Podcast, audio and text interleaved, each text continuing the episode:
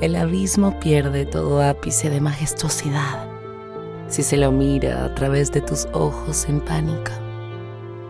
Tu cuerpo pende de mis brazos y me obstruye parte del paisaje.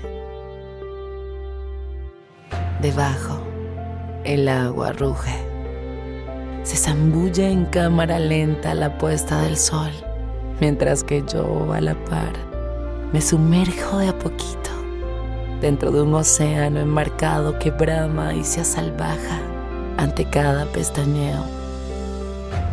No flaqueo, ni creo perder el equilibrio. Quizá hoy, finalmente, la mítica necedad me esté dejando bien parada. Inhalo con dificultad, imaginando cómo el aire se las rebusca para abrirse camino a través de un derribo de huesos entumecidos.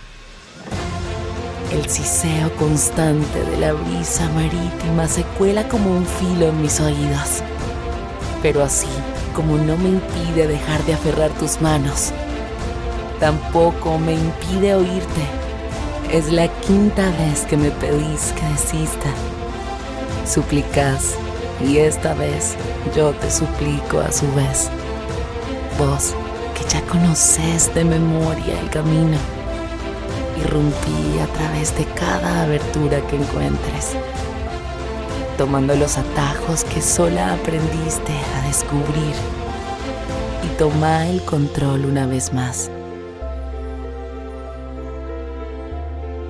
Te doy permiso para que me hechices. Pensá por mí. Actúa por mí. Sentí que yo ni siquiera siento el frío. Al final te suelto. Amor.